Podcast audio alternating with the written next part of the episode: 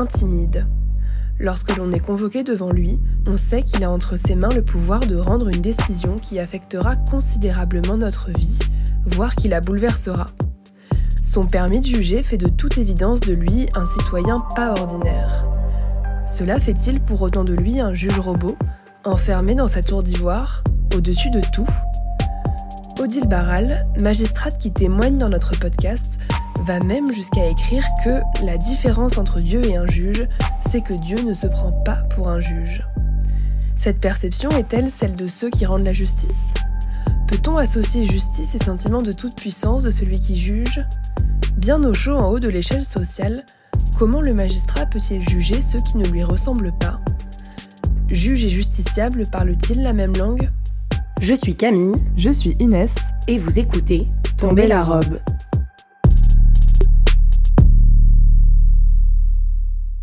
Odile Barral, dans l'article L'émotion du juge, publié dans les cahiers de la justice, exprime le sentiment de toute puissance qui peut titiller le juge.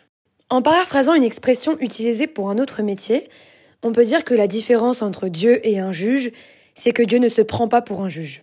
Le métier de magistrat pose quotidiennement la question de la toute-puissance, dans laquelle l'autre nous place parfois. Puisque vous êtes juge, vous devez savoir comment résoudre ce nœud familial insoluble pour nous. Parfois, c'est le magistrat qui se place lui-même dans cette position, comme l'illustre par exemple cette phrase J'ai le pouvoir de vous faire changer.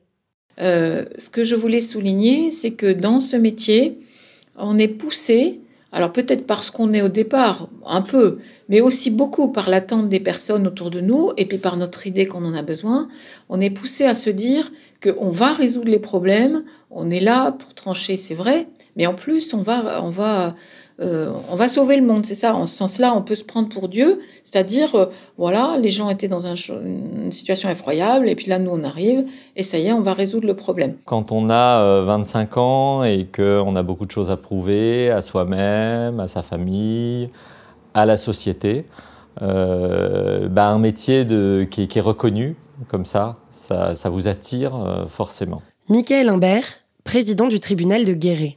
Donc je dirais euh, que, si j'étais très honnête, c'est un peu le prestige de la fonction qui, à l'époque, m'a capté. Parce qu'au départ, on, peut avoir la tentation de, se servir de ce pouvoir pour euh, soi-même, pour se hisser un peu euh, au-dessus des, problèmes. Vous arrivez à 25 ans avec l'idée que vous avez passé un concours difficile, que vous avez réussi vos études avec une assez haute opinion de, vous-même et de vos ressources Moi, j'en garde euh, deux souvenirs précis de mon arrivée euh, à l'école. Youssef Badr, premier vice-président adjoint au tribunal de Bobigny.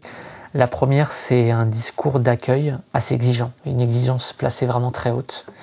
Ça, c'est vraiment quelque chose dont je me souviens très bien. C'est-à-dire qu'on nous a dit voilà, bravo, vous avez réussi un concours qui est très sélectif, c'est super. Mais par contre, euh, on attend de vous d'être irréprochable sur le fond comme sur la forme. Et vraiment un sentiment euh, d'être mis devant des, responsabilités assez écrasantes dès le départ.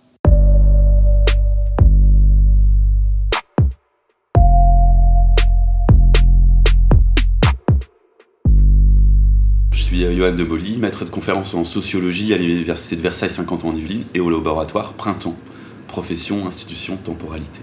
Et donc moi je suis euh, Laurent Villemez, je suis euh, professeur de sociologie dans la même euh, université. Et je suis au, laboratoire Printemps, laboratoire que je dirige actuellement. Laurent Villemez et Johan Demolly, sociologues, ont été sollicités par la mission de recherche Droit et Justice pour mener une étude sur la sociologie des magistrats. Dans le cadre de cette étude, ils se sont penchés sur le système de recrutement à l'École nationale de la magistrature qui pourrait exacerber ce sentiment de toute puissance. Sans trop d'étonnement, hein, comme toutes les grandes écoles de la fonction publique, on a un recrutement euh, très favorisé.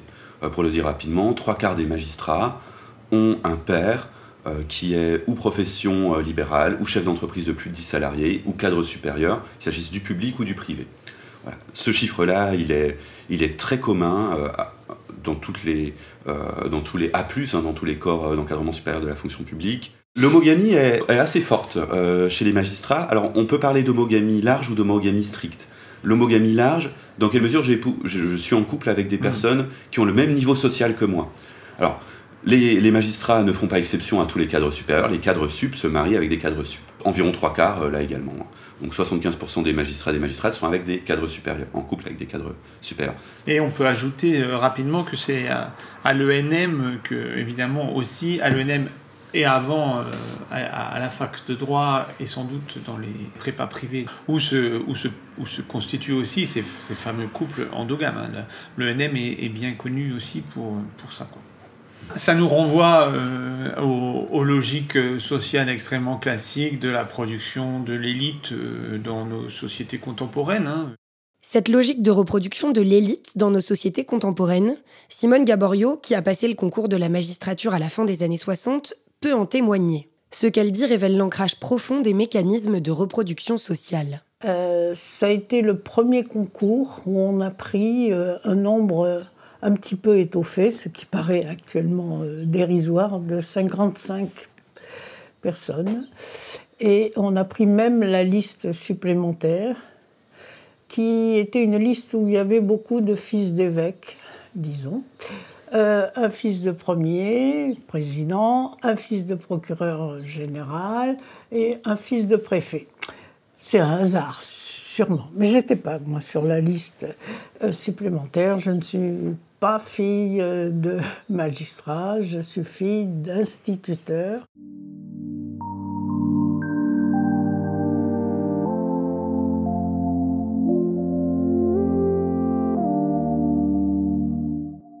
Le titre de l'étude sociologique de Johan de Molly et Laurent Gilmez est sans appel L'âme du corps.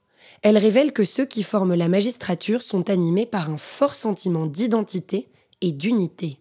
Alors, l'âme du corps, euh, en référence à, un ouvrage euh, un peu fondateur, le, seul en, fait, en, vérité ouvrage qui existe jusqu'à aujourd'hui euh, sur un peu la sociologie des magistrats, qui s'appelait Magistrat, un corps sans âme, point d'interrogation, je crois, qui était de Jean-Luc Bodiguel, qui était un livre qui a été qui est paru au début des années 1990, euh, qui disait, ben voilà, il n'y a plus de, il a plus de d'unité. C'est un corps, mais il n'y a plus d'unité, il n'y a plus d'identité, on va dire, une, identité unique comme avant, où le magistrat était considéré comme euh, un notable qui était dans le village, dans la ville, au tribunal, euh, qui avait aussi des positions politiques, etc.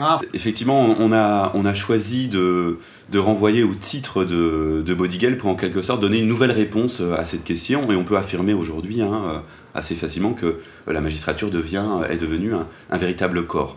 Alors qu'est-ce que ça veut dire un corps euh, ça veut dire qu'on a des règles de recrutement communes, des règles de promotion communes, mais aussi des sentiments d'identité qui sont forts et partagés sous le, couvert de la méritocratie, c'est-à-dire de, l'égal accès de tous et de toutes euh, à, tous les postes. Ce qui se joue, ce n'est pas la méritocratie, c'est une forme d'héritocratie, c'est-à-dire le pouvoir des héritiers des élites qui, à travers euh, des logiques de diffusion du capital culturel, manière à la fois des diplômes, mais aussi euh, manière de vivre, manière d'être, etc. Euh, euh, connaissance des, des, règles, de ce qui, de ce qu'il faut avoir pour réussir le concours, etc.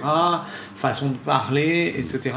produisent cette, cette, cette héritocratie, en fait. C'est d'abord cette question de la diffusion de manière de penser, de connaissance, du, qui et c'est pas non plus du piston d'une mm. certaine manière, hein. c'est aussi ça, c'est mm. aussi le deuxième, souvent les, étudiants disent ça aussi, c'est pas ça, c'est vraiment euh, voilà, cette diffusion de façon homologue de, de, penser le monde et de voir le monde, et donc de compréhension des règles du jeu et de croyance euh, dans tout ça.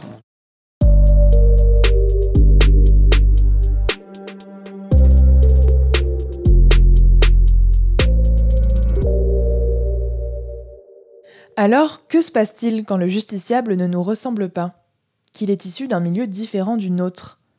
Pour Odile Barral, juge pour enfants, le premier réflexe à avoir en tant que juge, c'est de se méfier à tout prix de ce sentiment de toute puissance.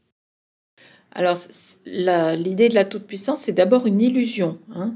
La phrase que j'ai citée, euh, Dieu ne se prend pas, la différence entre Dieu et un juge, c'est que Dieu ne se prend pas pour un juge, c'est en fait une transposition, hein. je, ne fais que copier ce qui est dit pour les médecins. Hein. Au départ, c'est une, une phrase qui s'appliquait aux médecins. Oui, certaines de nos décisions, et tant mieux, sinon je ne ferais pas ce métier, aident les gens à résoudre leurs problèmes. D'abord parce que ça leur donne un cadre, et qu'enfin ils peuvent se référer à quelque chose d'extérieur. Mais c'est d'abord parce qu'ils l'acceptent qu'ils s'en saisissent. C'est d'abord parce qu'ils ont compris, quelque part, sans même s'ils peuvent pas le dire, qu'il faut qu'ils se réfèrent à cette situation, à cette décision d'un tiers. Donc ils sont les principaux acteurs en réalité de leurs décisions. Et en matière familiale, et notamment pour la protection de l'enfance, on ne fera rien pour un enfant sans les parents et l'enfant. En ce sens, la toute-puissance est un leurre total, et nous sommes souvent dans des situations en réalité d'impuissance. Tous mes efforts, notamment en matière de formation, sont d'essayer de faire réfléchir mes collègues et nous, tous, à cette idée qu'il faut constamment se défier de ce fantasme de la toute-puissance. Alors, c'est pas que les juges veulent forcément tellement se croire tout-puissants, c'est qu'en plus, ça arrange tellement tout le monde.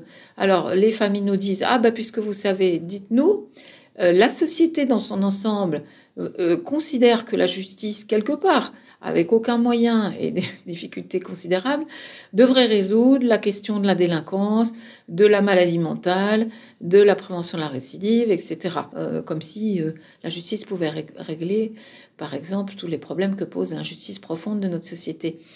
Donc, face à ça, ben nous, on doit avoir un regard lucide et être en capacité, ce qui n'est pas toujours évident, hein, de dire aux justiciables notamment, eh ben ça, madame et monsieur, je vais pas le résoudre. C'est pas moi qui vais obliger un, un, père ou une mère à aimer son enfant, par exemple. Ça, n'est pas vrai. Si quelqu'un est dans une démarche abandonnique, c'est pas nous qui allons résoudre ça. Cette question de la toute-puissance me paraît fondamentale. Euh, elle est d'autant plus importante peut-être qu'il y a un tel paradoxe entre parfois le pouvoir qu'on nous prête et la réalité qui est, j'insiste, par exemple dans les décisions que je prends, aujourd'hui il y a plusieurs mois d'attente avant que le service que je mandate puisse euh, aller voir la famille. Donc vous imaginez la distance qu'il y a entre ce qu'on croit que les juges peuvent régler et la réalité pratique de ce qui se passe sur le terrain. La réalité pratique, c'est aussi que cette élite des juges est à relativiser. Johan de Molly et Laurent Villemez, lorsqu'ils sont partis à leur rencontre, ont vite relevé que les conditions d'exercice de leur mission les contraint à garder les pieds sur terre. En fait, appartenir à l'élite, euh, c'est souvent appartenir à plusieurs mondes de l'élite. Euh, aux élites politiques, aux élites économiques, euh, aux élites aussi sociales liées au monde, au monde local. Les magistrats, il faut, il faut être attentif, sont pas, ne sont pas tous au même niveau hein, dans, dans, cette, dans cette élite. Quand vous commencez auditeur de justice, vous êtes payé quelque chose comme 1400 euros net à l'École nationale de la magistrature. Votre premier poste, premier poste de magistrat, un poste difficile, vous êtes payé environ 2600 euros net, euh, hors impôt. Un commissaire de police, il sera payé 3200, 3300 euros euh, net. 2600 euh, euros, on est loin hein, du salaire moyen des cadres du privé en France, qui est plutôt à 4000 euros net. Donc l'élite économique, on n'y est pas tout à fait.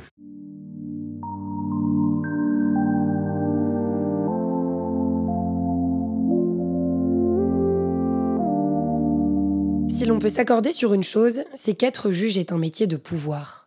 Mais comment se concrétise-t-il vraiment?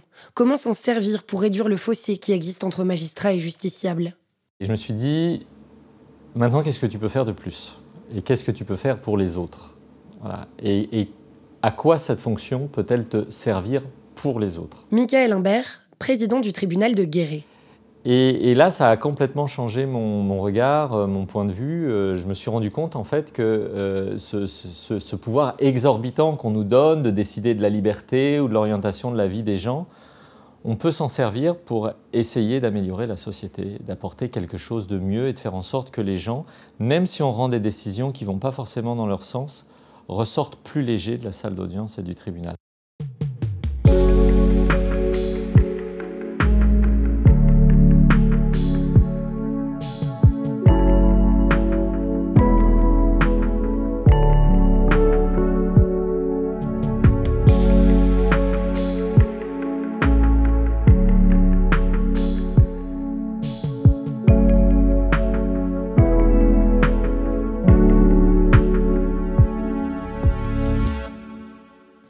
Le droit, c'est pas fait pour être compris, hein. donc euh, c'est fait pour les juristes.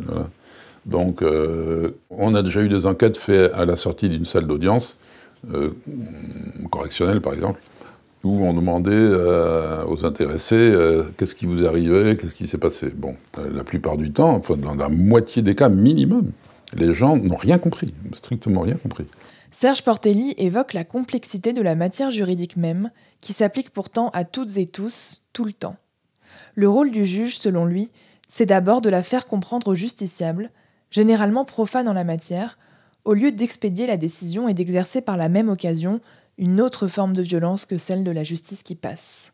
Quand, euh, vous rendez par exemple une décision, quand vous dites euh, voici quelle est la peine, mais euh, est-ce que la peine de prison, le mandat de dépôt est délivré tout de suite ou plus tard Si on prononce un sursis probatoire, avant ça s'appelait un sursis avec mise à l'épreuve, avec des obligations. Enfin bon. Si vous voulez vraiment expliquer à quelqu'un qu'est-ce que c'est qu'un sursis simple, comment ça va se traduire dans sa vie, il faut y passer un certain temps. Donc moi, je, faisais à la fin, euh, quand j'étais en correctionnel, une fois que j'avais prononcé de façon la plus intelligible possible euh, la sanction, je disais, bon, euh, vous pourriez pas me répéter ce que je viens de dire? Et là, euh, bon, c'est un, exercice de grande humilité, parce que malgré tous les efforts que vous avez tentés, vous apercevez que dans la moitié des cas, effectivement, l'intéressé ne comprend pas, n'a pas compris. Voilà. Donc vous reprenez les choses clairement. Là, ça prend du temps. Faites-le, tiens, si vous voulez. Radio-trottoir. Euh, vous pourriez me dire la différence entre un juge, un procureur et un avocat? Ah, vous ne serez pas déçu. Est-ce que tu pourrais m'expliquer, pour toi, la différence entre un juge, un avocat et un procureur? L'avocat, c'est celui qui défend? Euh, le juge, il va euh, euh, bah, juger sur des cas qui viennent un peu de toute nature, dont, enfin, ça peut être entre civil et civil, je pense. Euh, et le procureur, c'est là où ça devient un peu plus fou, flou. Euh, je crois qu'il a une place spécifique dans euh, le procès, mais j'aurais du mal euh, à identifier euh, comment est-ce qu'on devient euh, procureur et quelle est la formation spécifique. alors le juge, il est impartial, enfin de base, il est neutre, quoi. Alors que le procureur, il défend euh, la, la victime en tant que l'État. Enfin, il défend l'État. Euh, J'imagine qu'il y a un rapport hiérarchique et que le procureur est au-dessus du juge. Mais c'est tout ce que je sais en fait. Bonne question, je sais pas. Attends, j'essaie de m'imaginer les scènes que j'ai vues. J'ai l'impression que le procureur, c'est celui qui va ramener euh, les preuves et qui va défendre. Du coup, c'est un avocat, oui, j'imagine. Et le juge, c'est celui qui va trancher à la fin. Alors, un avocat, il doit défendre euh, soit la victime, soit l'accusé. Le juge, il doit arbitrer le procès et trancher. Et le procureur, je dirais qu'il qui guide un peu le procès, mais j'avoue, je suis pas trop sûre de ce qu'il fait. Peut-être qu'il saisit quelqu'un à un moment, mais j'avoue, c'est flou. Et le procureur, du coup, c'est plutôt un avocat ou c'est plutôt un magistrat? Euh, Je dirais que c'est plus. Euh... Ça veut dire quoi, magistrat?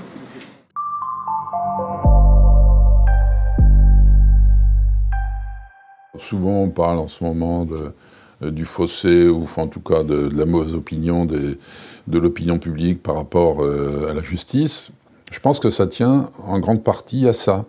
C'est-à-dire qu'il n'y a, pas assez de, de magistrats qui euh, bah, donnent un peu de leur temps euh, à ce travail de, pédagogie générale. Il y, a, quand même un immense déficit de, pédagogie euh, parmi les magistrats. Et moi, c'est pour ça d'ailleurs que j'écris, euh, j'essaye de, participer à, beaucoup d'émissions de radio ou de télé ou de documentaire, euh, c'est parce que je pense que c'est un métier qui est, enfin, une matière qui est extrêmement difficile, très très très très très compliquée. L'enjeu, c'est aussi celui de s'approprier un autre pouvoir, celui de rapprocher le justiciable de l'institution.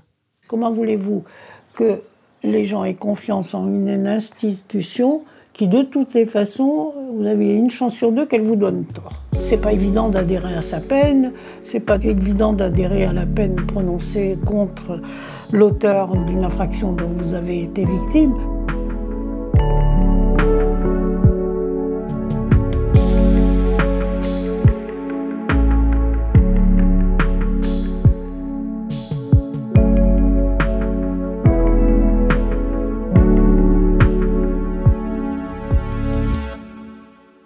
La pédagogie, c'est pas inné. Hein. Et là, j'allais dire, c'est même quelque chose qu'on apprend. Enfin, moi, à l'époque, on m'a pas appris. Michael Imbert. Et c'est vraiment le fruit d'une observation qui a mis euh, plusieurs années à, se mettre en place. Donc, euh, j'ai vu beaucoup de collègues qui présidaient des audiences correctionnelles et qui, en fait, euh, évidemment, investissent beaucoup de temps à instruire le dossier, c'est-à-dire tout ce qui va leur permettre d'arriver à une décision. Et au moment où ils la rendent, la décision elle est rendue en quelques minutes, parfois même en quelques secondes. Quand on, rend sa décision, surtout en matière pénale, on n'a qu'une peur, c'est que le débat soit relancé. C'est-à-dire on dit aux gens, voilà, je, vous déclare coupable ou non coupable, mais dans ce cas-là, c'est vers le plaignant qu'il faut aussi se tourner pour expliquer pourquoi euh, on n'a pas retenu la culpabilité de la personne qu'il ou elle dénonçait. Si je vous déclare coupable, le tribunal vous fixe telle peine, et maintenant, je vais vous expliquer pourquoi. Pourquoi la culpabilité, pourquoi la peine, et pourquoi celle-là. Mais surtout, la plus grande surprise, ça vient des professionnels. Et le nombre d'avocats qui me disent, me renvoient que cette pratique, en fait, elle est appréciée par eux, elle est appréciée par leurs clients.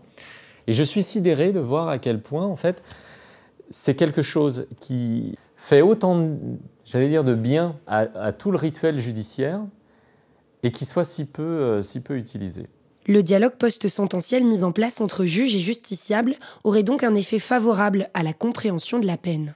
Statistiquement, ça a eu une, euh, un effet hein, sur euh, le nombre d'appels des jugements. C'est-à-dire par rapport à ma prise de fonction, on a pu voir que les années suivantes, il y avait un pourcentage d'appels plus grand que celui-là. Alors je ne pense pas que les peines étaient moins sévères, hein, la moyenne des peines ne change pas, par contre, effectivement, c'est comme si le fait d'expliquer la décision avec des mots que la personne peut comprendre, euh, eh bien, euh, ça, fait qu'elle est peut-être mieux acceptée. Donc il y a moins d'appels. C'est peut-être plus facile de lâcher la décision et puis de, s'en aller euh, vite. mais ça, je trouve que si l'on est tenté de faire ça, on passe à côté de, l'essentiel de, notre fonction, qui est un moment dire pourquoi on a pris cette décision-là. Et, sans provocation, sans perfidie, être capable de soutenir le regard des justiciables. Y compris, je le redis, le regard des plaignants, plaignantes, quand on a euh, prononcé une relaxe pour l'auteur désigné. Être capable de leur expliquer, malgré l'embarras énorme qu'on peut avoir, que la vérité judiciaire, ça n'est pas la vérité vraie qu'ils ont vécue. La vérité judiciaire, c'est celle qu'on prouve ou qu'on ne prouve pas.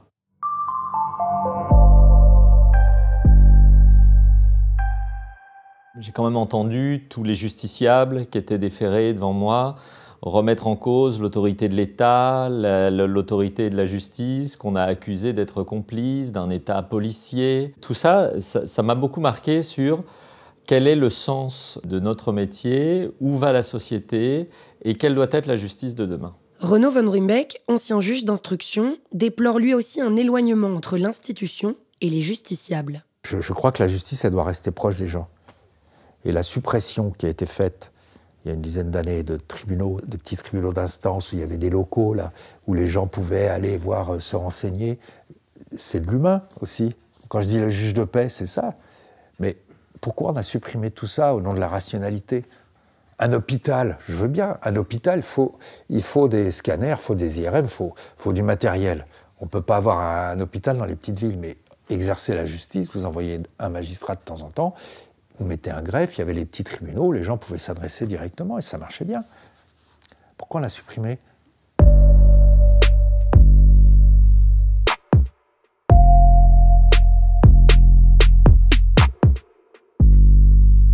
Cet éloignement géographique qui existe entre les tribunaux et les lieux de vie est doublé d'une frontière physique et parfois sociologique en salle d'audience, lieu des symboles de la justice.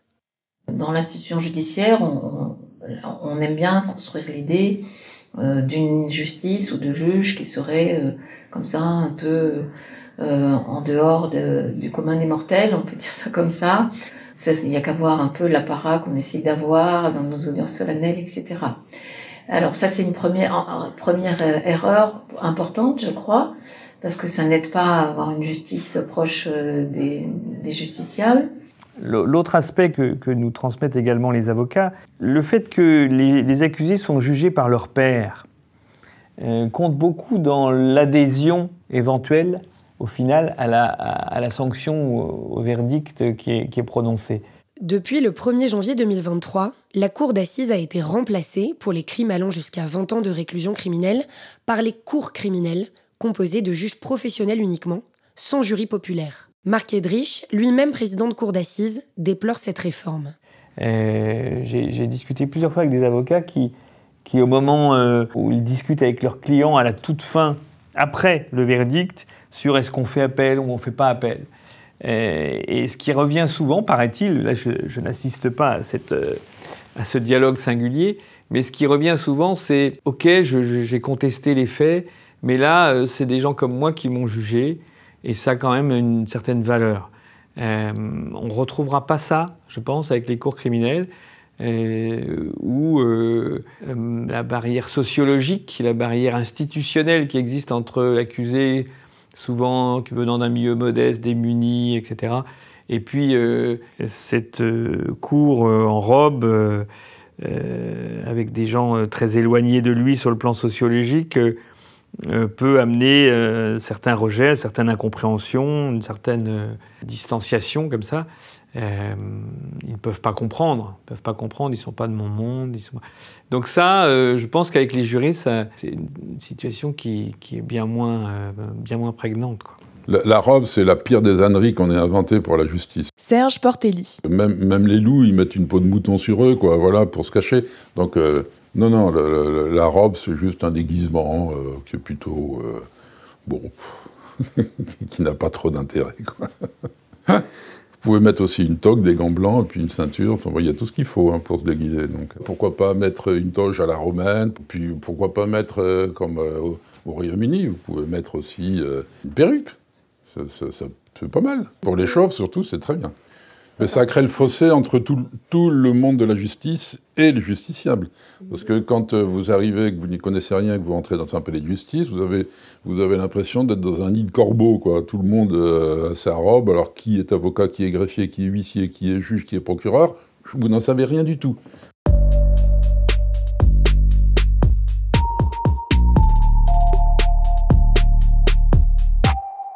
Alors, pourrait-on repenser les symboles jugés archaïques?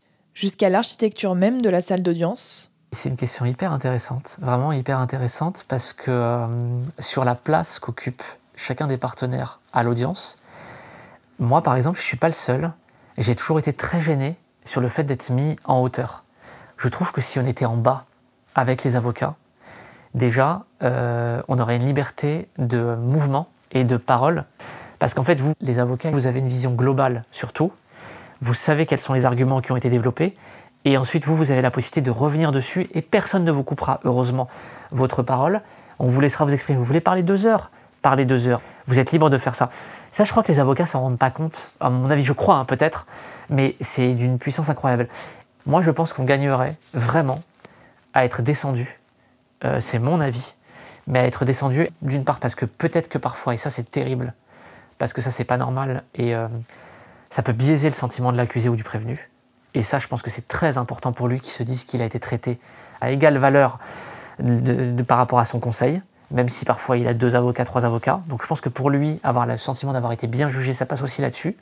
En somme, pour rendre la justice, les magistrats doivent être connectés au monde qui les entoure et se décentrer. Un apprentissage qui commence dès la formation initiale.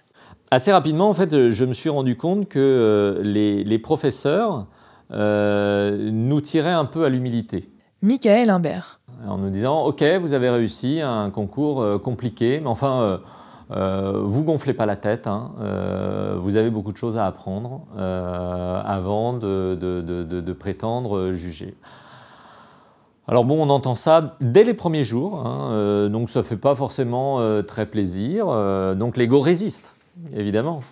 Et puis, ce qui va se passer, en fait, c'est qu'on nous réunit en groupe d'une quinzaine de juges élèves. On va se rendre compte, dans le cadre de ces directions d'études, en petits groupes, euh, qu'on jette un dossier euh, au milieu de nous, euh, on nous dit bah, vous le lisez, et puis dans deux jours on en parle, donc on, le lit.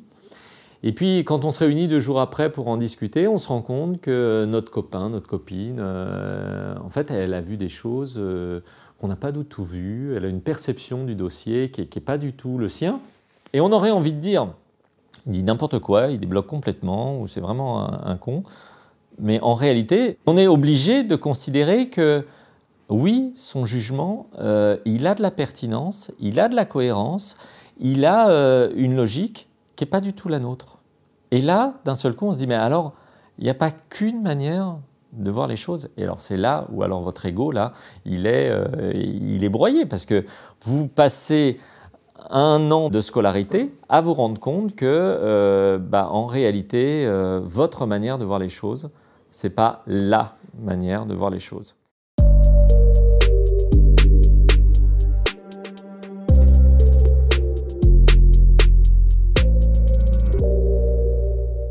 Aujourd'hui, le recrutement se diversifie beaucoup et que euh, on n'est plus tant dans une écrasante majorité de, gens recrutés à la sortie de l'université, mais euh, dans un équilibre euh, presque à égalité entre étudiants qui sortent de l'université et professionnels qui, font, ont déjà une expérience professionnelle en tant que juriste ou autre et qui décident d'une reconversion professionnelle. Bon. Mais en tout cas, moi, ma promotion était composée à, 4 5 e d'étudiants qui sortaient de l'université. Pour Michael Imbert, l'ouverture du concours à des profils plus diversifiés permettrait de démocratiser l'accès à la profession. Mais les chiffres relevés par Johan de Molly et Laurent Villemez traduisent une autre réalité. On avait repéré que le deuxième concours était particulièrement différent du point de vue du recrutement social. Euh, le deuxième concours, c'est une voie d'accès à l'ENM, alors qui est assez minoritaire, hein, qui concerne euh, ces dernières années 40 à 50 magistrates, magistrats. On recrute des fonctionnaires déjà en poste, qui ont, dans mon souvenir, au moins 4 années de service, par exemple, les magistrats qui sont issus du deuxième concours, ils sont à moins de 25% issus des classes supérieures. Vous vous rappelez, c'était trois fois plus hein, pour les magistrats issus euh, des autres voies. On était plutôt de l'ordre de 75%. Et à 50%, hein, euh, symétriquement, les magistrats du deuxième concours, ils viennent euh, des classes des employés et des ouvriers, donc plutôt de ce qu'on appellerait les classes populaires. Alors, malheureusement, dans pas mal d'autres corps, le deuxième concours, c'est un, le, concours interne, c'est vraiment une voie très importante, c'est jusqu'à 50% des effectifs. L'ENM n'a pas fait ce choix-là, c'est pas du tout 50% des effectifs, on est plutôt un, un quart, un cinquième. Et c'est dommage parce que c'est cette voie qui permet effectivement une très forte démocratisation. La diversification du recrutement ne serait donc finalement que très moyennement assurée par l'École nationale de la magistrature. Mais ce que n'avait pas vu venir l'école, c'est l'arrivée massive des femmes dans la profession. Au 1er janvier 2023, elles formaient 70% du corps. En 2023, le juge est une femme. À suivre dans le prochain épisode.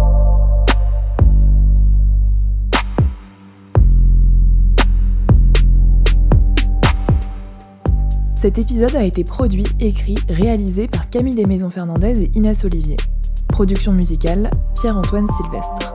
Pour soutenir le podcast, nous vous invitons à le noter sur votre plateforme d'écoute préférée, à vous y abonner et à le partager autour de vous. À bientôt!